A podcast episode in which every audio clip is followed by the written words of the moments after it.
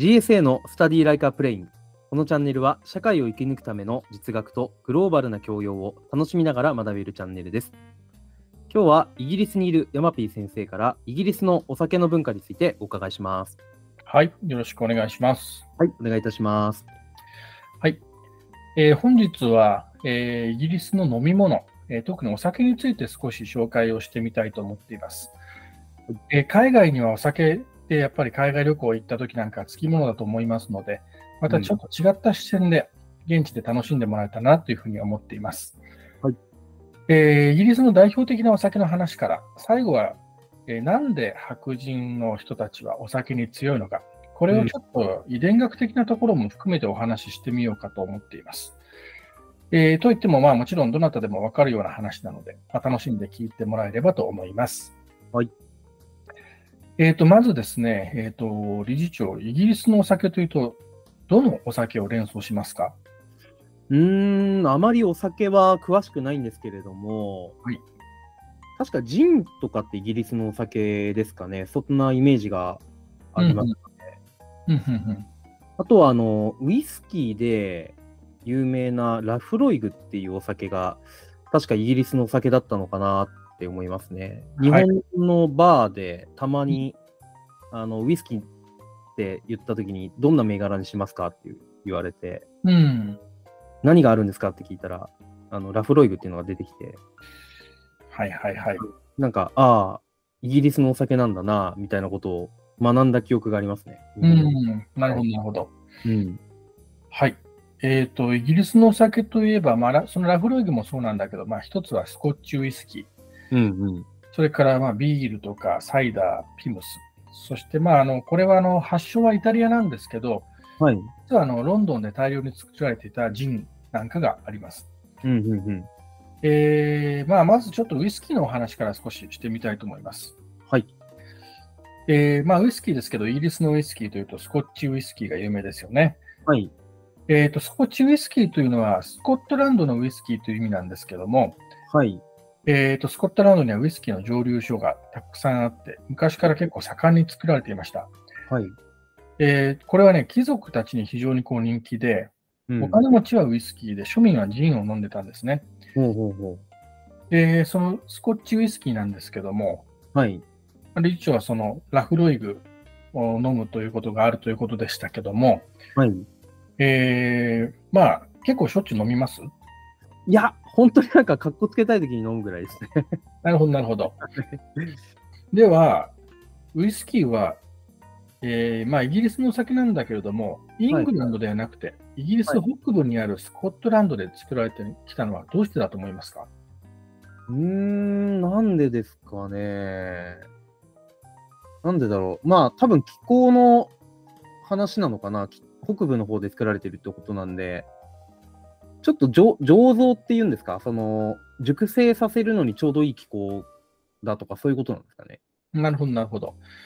うん、実はね、ちょっとそういうこともあるんですけども、はい。そのスコットランドの気候とか自然とかがウイスキー作りに欠かせないっていうのはその通りなんですよ。うんうん。まずね、スコッチウイスキーってどのように作るかご存知でしょうかね？えー全然は知らないですね。うん。えっ、とですね、実は、まあ、まずあの、お酒の中には、はい。糖分を酵母菌が発酵させたアルコールに変えたような、そういう醸醸造酒っていうのと、うん。その醸造酒をさらに蒸留して、高濃度のアルコールを取り出してできた蒸留酒っていうのがあるんですね。うんうんウイスキーはもちろんあの蒸留酒に入ります。うん。はい。ウイスキーの原料って何かご存知ですか？うん、モルトっていう言葉は聞いたことがあるんですけど、うん。確かモルトって麦芽の意味だったかなと思ってるので、はい。まあ、その意味では麦が原料なんですかね。そうですね。えっ、と、麦の中でも大麦、大麦が原料になります。うんうんえっ、と、もう一つ聞きたいんですけれども、ウイスキーの味ってどんな味がしますか？例えば同じ蒸留酒のブランデーとかジンとか、はウォッカにはない味の特徴っていうのがウイスキーにあると思うんですけど、これ何ですかね、なんかちょっと、なんて言うんでしょうね、独特の香りはしますよね。こう、うん。なんなんていう、何の香りなのかよくわかんないですけど、うん。まあ、多分なんかウイスキーって木の樽で熟成させるからああいうなんか色がつくみたいなことは聞いたことがあるんですが、うん。そう、特にあの、ラフロエグなんかすごく香りしますよね。しますね。うん。実はこれは燻製香なんですよ。はい。あの、ウイスキーってまず麦を水につけるところから製造が始まるんですけれども、はい。えー麦を水につけてこう発芽をさせて、まあ、うん要要は芽をほんのちょっと出させるんですね。はいはいはい。これがあのいわゆる麦芽ってやつで、ああ、なるほど。芽をこう出させるといっても本当にね、ポツンと芽が膨らむくらい。へえ。で、これね、あの実は種っていうのは水を吸うと発芽のスイッチが入るんだけど、はい発芽のためにはその栄養が必要になるんで、麦ってこうでんぷんたくさん蓄えてるじゃないですか。はいはい。それを分解して大量の麦芽糖になるんですよね。はいはい。まあ、要は甘くなるんです。うんうんで、この甘くなった糖を含んだその麦芽ができたら、これを一回に乾燥させるためにピートっていうのを燃やすんですよ。うん。はい。ピートって聞いたことありますか？ピート聞いたことありますね。ピートっていうのは泥炭とも言うんですけど、はい。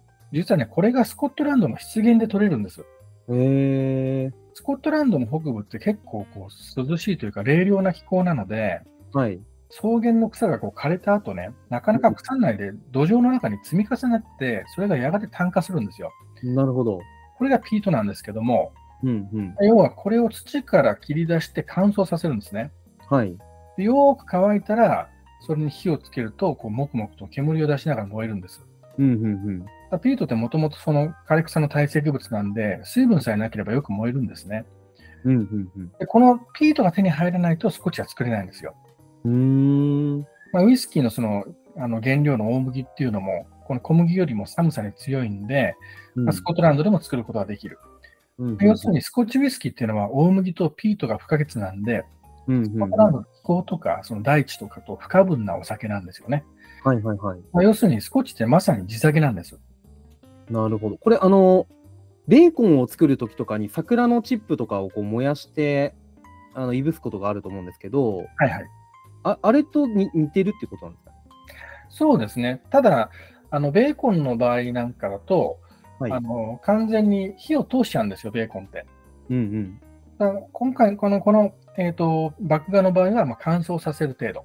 ああ、なるほどうん。煙を通すことによって乾燥させるってことなんですか？ね。まあ、あの、ある程度、こう熱で、あの、乾燥させていくんですよね。で、この時に実はその燻製香がつくんですよ。なるほど、なるほど。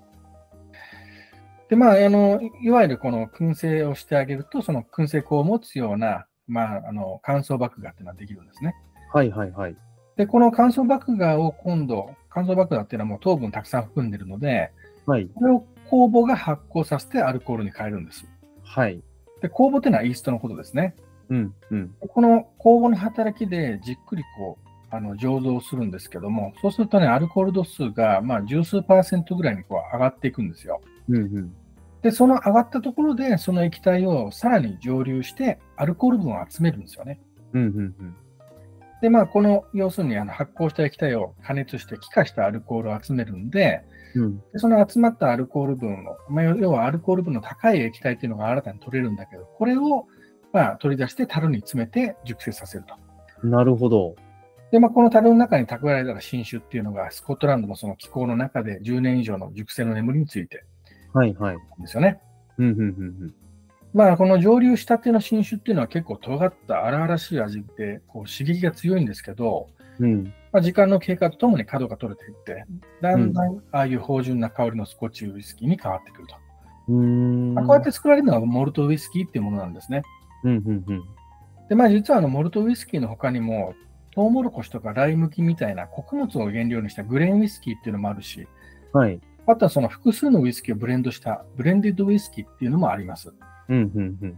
あの日本でも人気のそのシングルモルトウイスキーっていうのは単一のモルトで作られている。要するに単一の醸造所で作られているモルトを原料にして一切ブレンドされてないものをあのシングルモルトウイスキーっていうふうに言うんですね。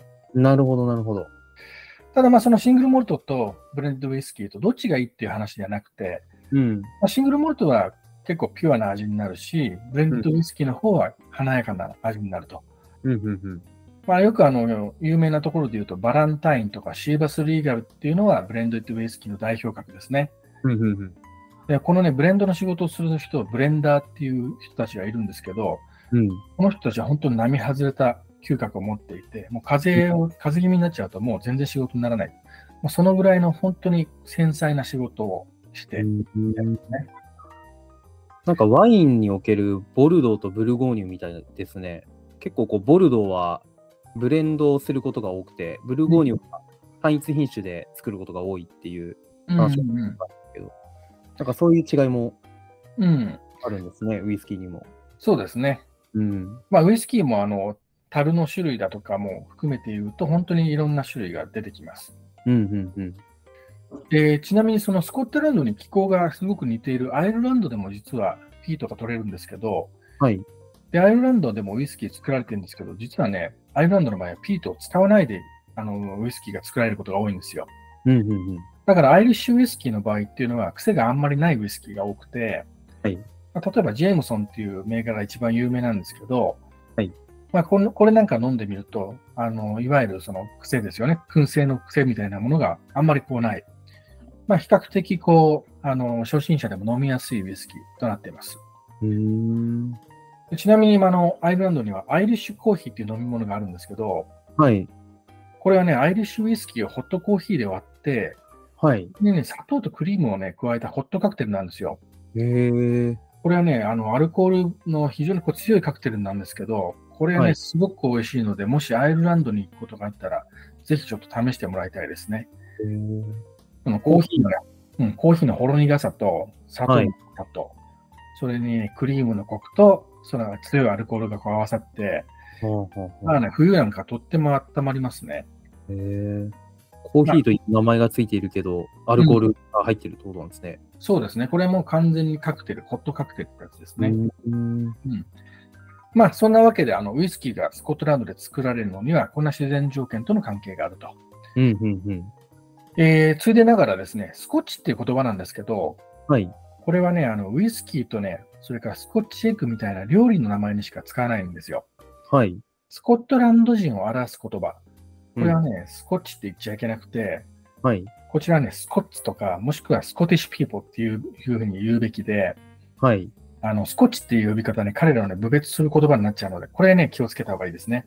へえ。えーさて、えー話をちょっとまたお先に戻しますけども、はい。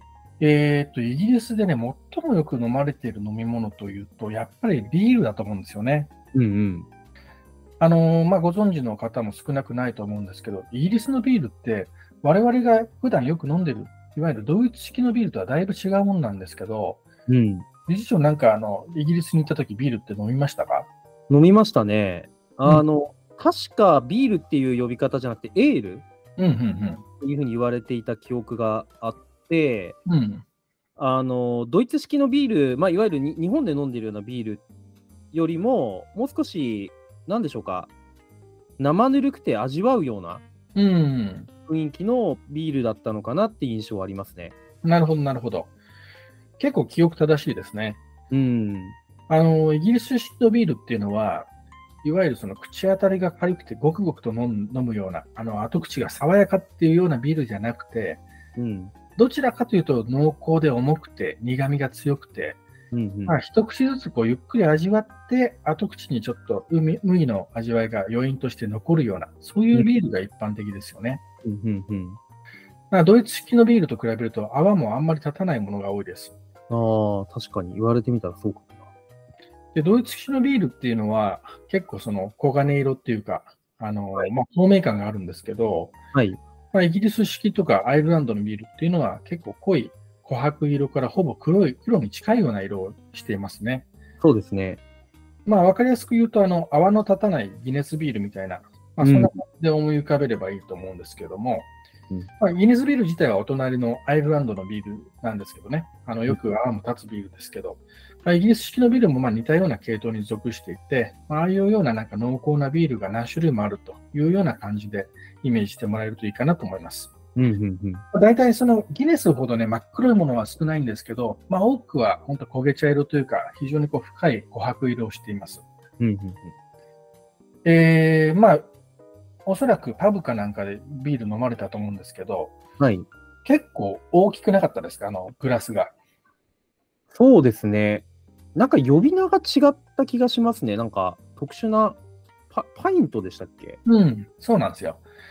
イギリスのビールってね、1パイント、これね、568ミリリットルなんですけど、うん1パイントっていう単位で頼むのが普通で、うんうんパブのグラスっていうのはみんなこの大きさのグラスなんですよね。うんうんで、この大きさっていうのはもう、あの中ジョッキよりだいぶ大きいし、ビール、中瓶よりも大きいですよね。うんで、そもそもね、ビールが濃厚なんで、結構な量になるんですよね。うんで、まあ、あの少しだけ飲みたいときっていうのはハーフパイント、要するに半分の量でも頼むことができます。うんでは、あの、イギリスの人々は、どんな風にこの濃厚なビールを飲んでるのかっていうことなんですけど、はい。パブなんかで、ね、観察してると、イギリスの人たちってあんまりつまみを食べない場合が多いんですよ。はい。まあ、もちろん人にもよりますけど、食べたとしてもせいぜいあのクリスプスみたいな、要するにポテトチップスですよね。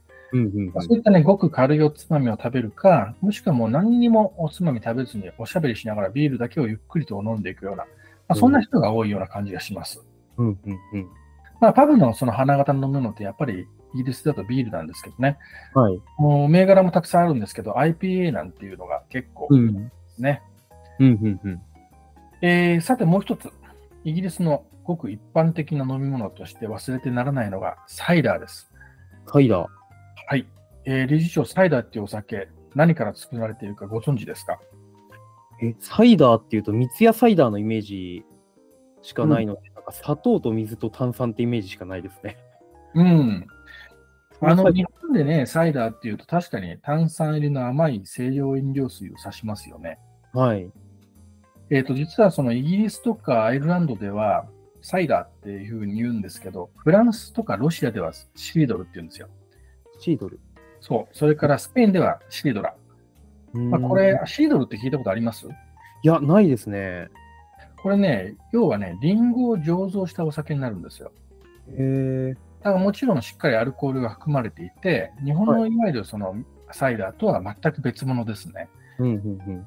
あの昔はね、日本の喫茶店なんかでもその清涼飲料水のサイダーっていうのが出していたので、はい。結構日本に来たイギリス人がね、それをメニューの上で見つけて、おこれサイダーがあるって言って喜んでオーダーしたら、もう全然似ても似つかないものが出てきてがっかりしたっていう話がよくあったんですよ。まあその気持ちはね、僕も痛いほどわかるんですけど、もう本当がっかり通り越して頭にくるんじゃないかなと思うんですけどね。そうですよね。まあいわゆるその砂糖水にあの炭酸を入れたものをサイダーっていう言い方をしてるのは実は日本と韓国だけなんですよ。なんでね、韓国にも日本のような砂糖水のサイダーがあるかっていうと、はい。日本が統治した時代に日本の企業が製造してたからなんですね。なるほど。で今は韓国企業があの新しくその韓国のブランドのサイダー、まあ、サイダーとか清涼飲料水の方のサイダーを作ってると。うんうん。こういう感じになってます。うーん。えーさて、本当のそのサイダーの話に戻りますけど、えっ、とね、シードルっての飲んだことないですか？ないですね。うん。あのーまあ、あの本当にリンゴを発酵させた、まあ、ちょっとビールではないんだけど、ビールっぽい醸造酒なんですけどね。うんうんうん。あの、どんな味かっていうと、もともとそのイイギリスのリンゴって甘酸っぱいので、うん。サイダーもね、甘酸っぱい、かなりさっぱりとしたお酒になります。でね、実はこのお酒ってね、作るの簡単なんですよ。はい。リンゴを収穫して、しばらくそれ成熟するのを待って、うん。これ圧搾機であの果汁絞りますよね。うん。あとね、ほっとくだけなんですよ。ええそれだけでできちゃうんですね。それだけでお酒になります。へーでもね、、普通ね、果汁を絞っておほっといたら腐りますよね。うん。これほっといてもお酒になるってどういう原理かわかりますか？うーん、多分ですけど、全然わかんないんですけど、うん。なんだろうな、その発酵させる菌みたいなものが皮についてるとかですかね。その通り。あえっ、とね、もともとリンゴの皮にはね、天然酵母が住んでるんで、あ、はい。皮ごとこうギュッとね、果汁絞ってあげると、その酵母が働き出して勝手に発酵が始まるんですよ。えーえ、日本のリンゴでも同じなんですかね？日本のリンゴでも本来同じです。うんうんだからあとはほっとけばサイダーになるっていうわけ。うん。まあ、要はね、ワインと同じですね。うんうんうん。ワインもそのブドウの果皮に天然酵母がついているんで、皮あごと潰して、こう果汁を取ってあげると、もう勝手に発酵が始まると。うんうんうん。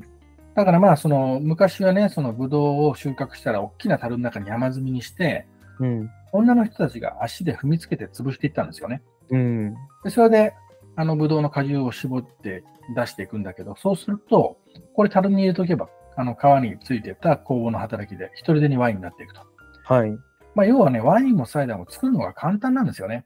うーん。よくあの、天然酵母のパンってあるでしょ？はい。あれってね、大概果物の果皮についてる天然酵母を使ってるんですよ。へえ。そうすると、いわゆる、まあ、パン用のパン酵母ってやつと比べると、はい天然酵母の方が個性があるんで、うん。パンにちょっとこう酸味がついたりとか、香りに個性が出たりするんですね。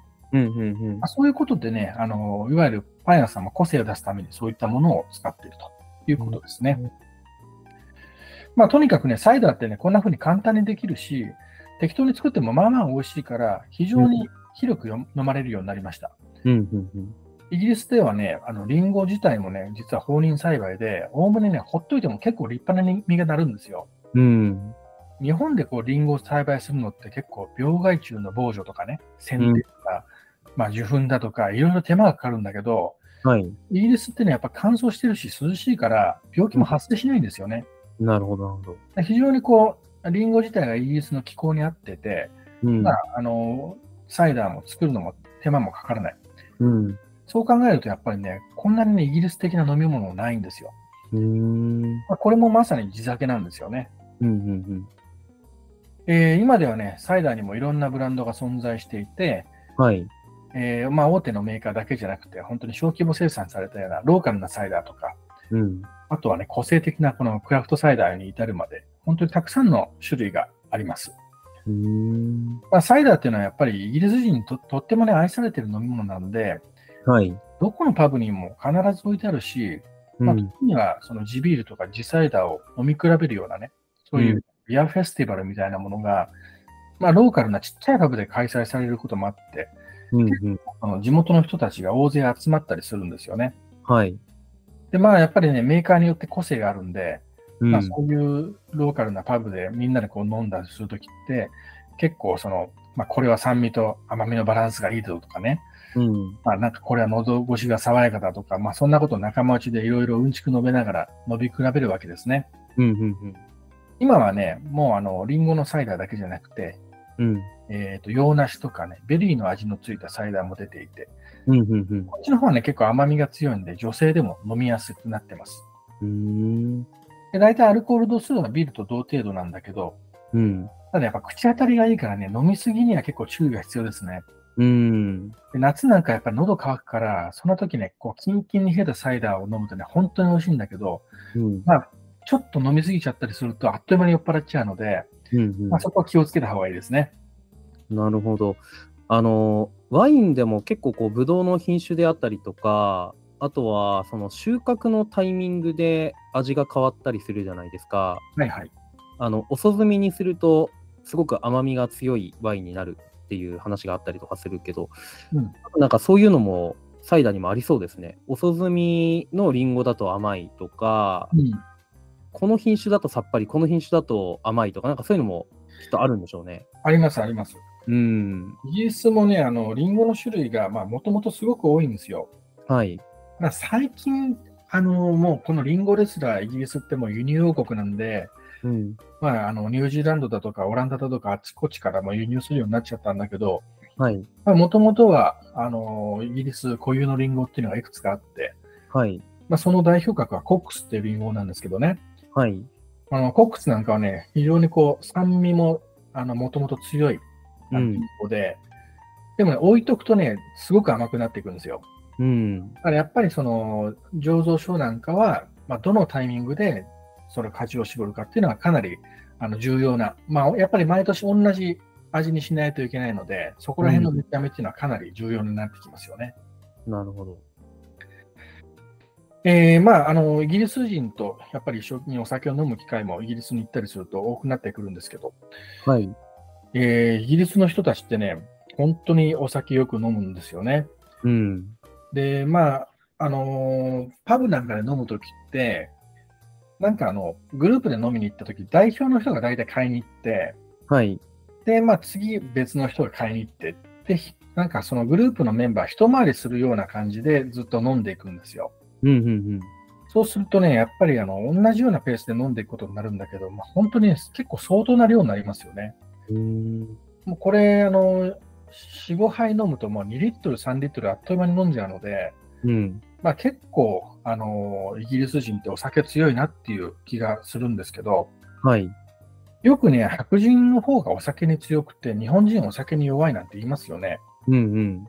これってね、実は本当なんだけど、はい。どうしてね、白人ってお酒に強いか分かりますか？えー、なんでだろうな。お酒を分解する酵素ってありましたよね。アセトアルデヒド脱水素酵素でしたっけ？はいはい。あれが多分なんか遺伝的に白人の方の方が多いんですかね。うんうんうん。なるほど、そうですよね。うん。あの、パブなんかで飲んでいても、イギリス人ってあんまりこうバカ騒ぎすることもなくて、うん。おおむねね、おしゃべりをしながら比較的静かに飲んでるのが普通なんですよ。うんうん。まあ、結構その夜も更けてくるとね、大笑い大笑いしてるような人も出てきますけど、うん、まあ、その頃には相当な量のアルコールが入っているということになるわけですよね。はい。あのね、昔ね、オックスフォードに住んでるイギリスの友人が、パブにその並んでるタップがあるじゃないですか。あのはいビール出すところ。はい。あのね、ビールを全種類飲むことに挑戦したらしいんですよね。はい。で、これってね、相当な種類があって、20種類とかね、それ以上あるんで、うん。まあ、少なくともね、十数リットルのビールを飲むことになるんですよ。うんうん。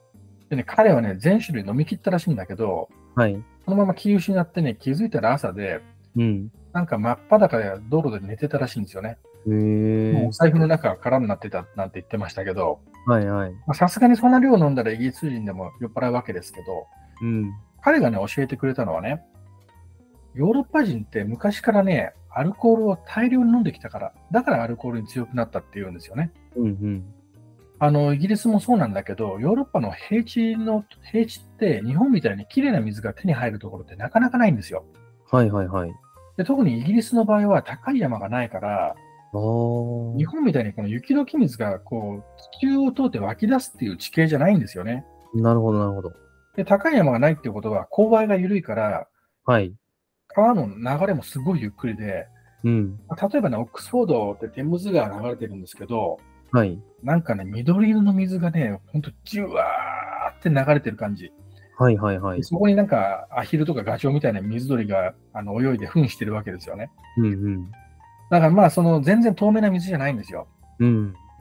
あのーもちろんロンドンのテムズ川って抹茶色ですけど、まあ、あれはあの泥を巻き上げてるからなんだけど、まあ、オックスフォードなんかでもね、要するに金魚鉢の中身みたいな、うん。あの緑っぽい水が流れてると。うんうんうん。要はね、昔の人ってそういう水しか手に入らなかったんですよね。はい。まあ、もしくは井戸水ですよね。うんでそうするとやっぱりね、衛生状態が相当心配だから、うん。うん。これをそのまま飲むんじゃなくて、ビールにして水代わりに飲んでたって言うんですよ。なるほど。まあ、要するにお酒にすることで殺菌効果を期待したんですけど、うん。まあでもビールのアルコール度数なんてたかが知れてるんだけど、うん。まあ、いずれにしてもそういう理由でビールを日常的に大量に飲んでるうんうんと。それをこう何世代もそういう暮らしをしてたもんだから、だんだんこうアルコールに強くなったんだっていうことを彼は話していたんですよね。うん。なるほどなるほど。まあ、ヨーロッパ人ってたくさんお酒を飲んでたから強くなったという説ですよね。うんうん。でね、実は確かにこれは歴史的にはそういう記述が結構残っていて、はい。まあやっぱり水の衛生状態が不安だから、まあ、ビールにしたりしてたくさん飲んでたということは、それは事実なんだけど、うん。実はね、そのアルコールに対する強さについては、実はこれね、そうじゃないんです。うん。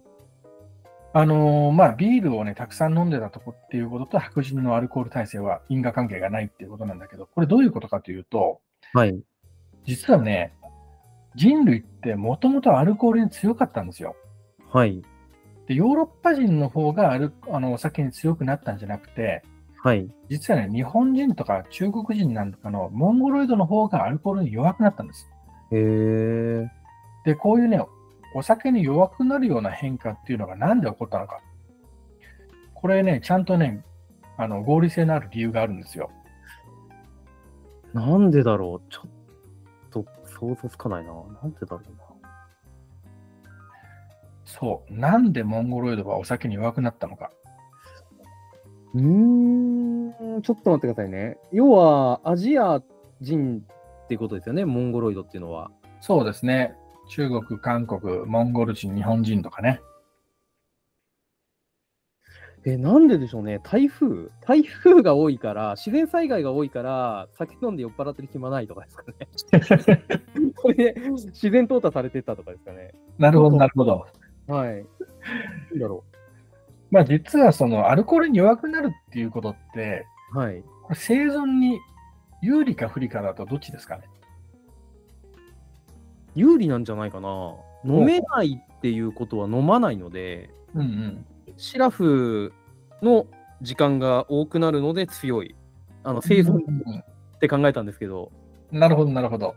違うかな。えーと、実はね、これ奥田雅子さんっていうお医者さんのお話なんですけど、はい。えーと、モンゴロイドの中でもお酒に弱い人の割合が一番高いのって、はい。中国の南東部、はい。はい。この長江って川があるじゃないですか。はい。あそこのね、河口付近らしいんですよね。はい。はい。はい。で、実はこの辺りって人口密度も高くて、はい。結構いろんな疫病とかね、寄生虫があったらしいんですよね。うん。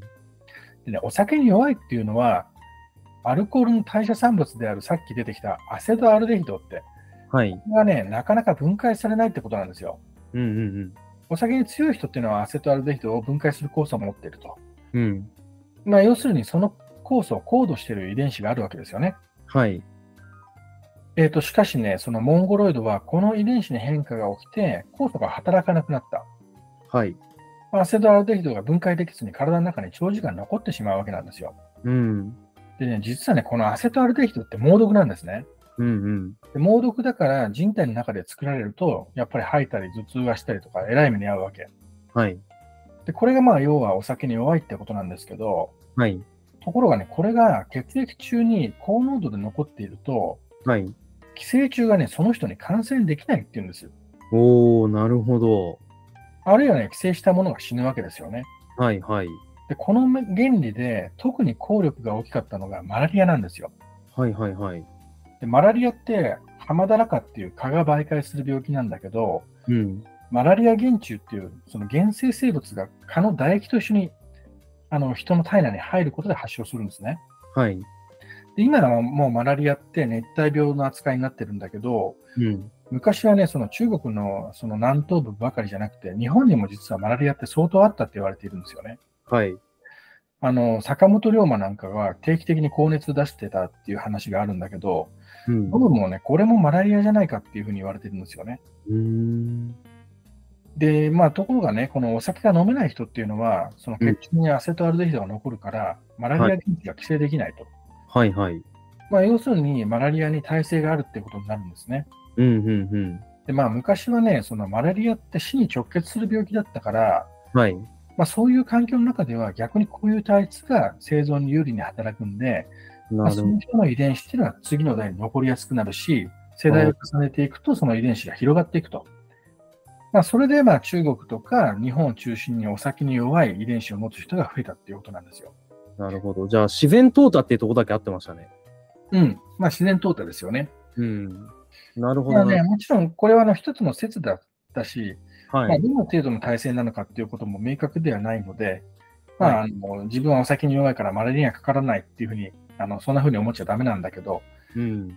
あの、釜状赤血球貧血症っていう病気もそうなんですけど、はい。まあ、一見生存に不利に見えるような遺伝子の変化っていうのが、実は別のところで生存に有利に働くっていう、まあそういう例なんですよね、これは。うーん。なるほど。はい。面白い。はい。えーということで、まあ、今回はそのお酒の文化の話から、まあ、一気にその遺伝子の話まで広がってきたんですけど、はい。何か質問ありますか？えーっと、イギリスのパブで、はい。まあ、粋な飲み方みたいなのをちょっと教えてもらいたいなと思ってるんですけど、うん。あの、イメージで言うと、まあ、ちょっと渋いエールを飲んでる方が、まあ、男性的にはこうし、なんでしょうか、かっこいいみたいなイメージがあったりするんですけど、うん。なんか、サイダーってどういうシーンで飲めばいいものですか？ちょっと甘くて可愛らしいイメージがあるんですよ。リンゴのお酒って聞くと。うんうんうん。なんえーか、と、うん。はい。まずね、サイダーってイギリスの人たちの中で、はい決して可愛らしいお酒ってイメージではないんですよね。はいはいはい。まあまあ、その1パイントだっていう大きい量で飲むっていうこともそうだし、はい。まあ、アルコール度数もそんなにめちゃめちゃ低いわけではないので、うん。えーまずイギリスの人たちって、まあ、やっぱり飲みたいものを飲むっていうのは基本なんですよね。はいはい。だからまあ男の人であろうと女の人であろうと、サイダーの気分の時はサイダー飲むし、うんうんうん。いうところですよね。なるほどなるほど。うん、ただね、一つ、えーと、テクニックを言うと、はい。まあ、かっこいいかどうかは別として、はい。ただまあ、あの例えばイギリスに日本のみんなでちょっと遊びに行ったとかになった時に、ちょっと通だなっていうような、通っぽいなっていう飲み方が、まあ、いくつかあるんだけど、はい。あのポあのコラムの方にもね、ちょっと書いたんですけど、シャンディガフって聞いたことあります？ありますはい。ビールを、何でしたっけ？ジンジャーエールで割ったやつかそうそうそうそう。なはい。日本だとね、ジンジャーエールで割るんだけど、はい。本当はね、ジンジャービアっていうので割るんですよ。はいはい。で、ジンジャービアの方がジンジャーエールよりもずっと生姜の味が強くて、うん。まあ、すごく甘いあのビールなんですよね。うんうんうん。で、これね、あの、これもイギリス人に習ったんですけど、はい。まず1パイントの、まあ、好きなビールを、まあ、飲み始めますよね。うん。で、ちょっと飽きてきたなと思ったら、半分まで飲んだところで、カウンターに行って、はい。でそこでね、あの、しあの、そのジンジャービアをハーフパイントで買うんですよ。はいはいはい。で、それをまあ席に持ってって、さっきのやつに継ぎ足してあげると、それでシャンディガフが出来上がると。なるほど。だからまあこういうふうに、あのまあ、ビールにちょっと飽きたなっていう時の目先をこう変えたりするようなテクニックとしてはそういうことが、そういうものがありますよね。なるほどなるほど。うん。面白いですね。あの、つまみをあまり食べないっていう話がさっきあったじゃないですか。はい。あれは、ど、なんでなんですかね？うん。日本人の居酒屋とかでいうと、もう本当に焼き鳥とか、うん。焼き魚とか大量にうん。あの魚にして飲むじゃないですか。うん。うん。なんか、日本人の場合ってビールごくごく飲みたいじゃないですか。はい。まあ、ビールの種類もやっぱり違うのもあると思うんだけれども、うん。まあ、それでやっぱり魚がどうしても必要になるんだけど、はい。なんかちょっとね、イギリスのビールの飲み方ってそういう飲み方じゃないんですよね。ほうほうほやっぱり、あなんかおしゃべりのお供みたいなちょっとところがあったりとかして、まあもちろんなんかすごく喉乾いてる時なんかは、あ。はい。ギネスなんかをね、1パイントもギューって一気に飲んじゃったりということももちろんあるんだけど、はい。どっちかっていうと、なんかこう友達と楽しく喋る時の一つのアイテムみたいな、まあそんな感じがちょっとしますよね。なるほど、なるほど。うん。まあ、例が適切じゃないかもしれないけど、ちょっとコーヒー飲みながらおしゃべりみたいな文化は日本にもあるじゃないですか。うんうんうん。まあ、その感覚なんですかね。その夜のコーヒーというか。うんうん。ちょっとね、近いところあるかもしれないですね。なるほど。コーヒー飲みながらご飯は食べないですもんね、あんまり。そうそうそそんな感じでしょうね、多分。う。うん。まあ、コーヒーとはもちろん指向性違うんだけど、どはい。まあなんかこう、ビール飲みたくてっていうよりも、どっちかっていうとなんかおしゃべりしにパブに行くようなところがあるんかなっていう気がしますね。なるほど、なるほど。そういうことですね。はい。いやー、面白いですね。